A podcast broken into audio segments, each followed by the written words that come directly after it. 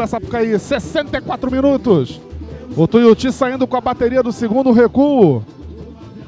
Vamos com a rodada de comentários da nossa equipe. Vamos começar com Gustavo Melo.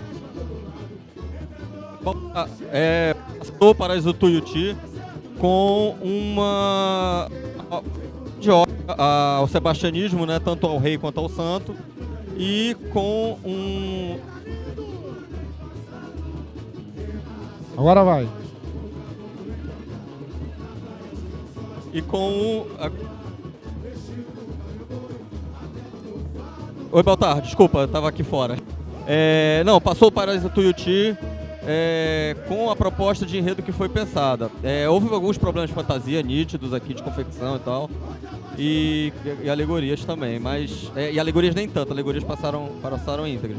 É, eu fiquei muito preocupado com o início, mas a escola conseguiu se ajustar e fez um desfile bacana, passou a mensagem que, que queria passar.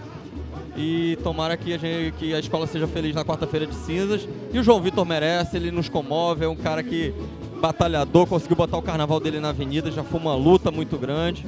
E eu gostei do Tuiuti, gostei do Tuiuti, acho que vai, vai foi uma das escolas que trouxeram alegria pra gente hoje. Tá certo, vamos lá. Guilherme, bateria do Tuiuti. Bateria segura, precisa, né? Apesar de o som da avenida e da transmissão tá uma porcaria, você achar que tá tudo embolando, não tá. A bateria do Ricardinho veio ousando como ele gosta, na pressão, bossas muito bem construídas. Destaque para precisão e para o volume de caixas e tamborins.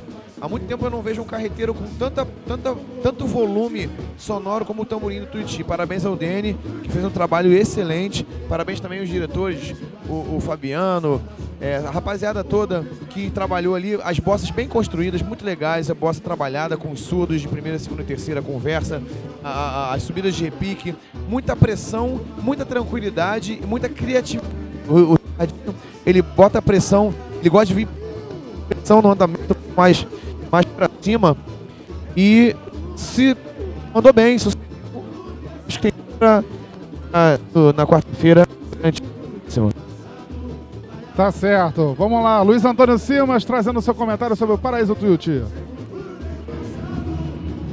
Tuiuti passou agora com 40 minutos aqui. Desfile morno, né? Desfile morno. O samba, assim como o samba da Mangueira, também não empolgou. Né? É, eu não sei até que ponto o sacode de chão que a viradouro deu, né? É, pode estar repercutindo até numa certa apatia do público que aconteceu no caso da Mangueira, que está acontecendo no caso do Tuiuti, mas não está rendendo. É, eu acho também que a escola está com muita informação, está trazendo muita coisa, né? a história de Dom Sebastião, essa transição, tem algumas alegorias que estão bem bonitas, é, mas eu tô, estou tô achando que Tá faltando essa pegada mais firme de um samba que levante o pessoal, que levante o componente. Né? O refrão é um refrão que não está funcionando como se achava que ele fosse funcionar. Eu esperava que esse refrão funcionasse. Né? Então tá um desfile morno. A rigor, o time embaçando morna. É, vamos ver o que, vai acontecer na Grande Rio daqui a pouco, mas não decolou. Na verdade, a exceção da Viradouro, que fez um desfile de chão muito bom, surpreendentemente bom, né? Porque a escola estava com algumas fantasias até pesadas, mas ainda assim ela quicou, ela cantou, né? Uma coisa que quem viu os ensaios em Niterói estava achando que ia acontecer mesmo. Mas o Mangueira Morna, desfile morno, e Tuiuti está fazendo um desfile morno, um desfile para cumprir tabela. Né? Cumprir tabela, é isso que está acontecendo aqui.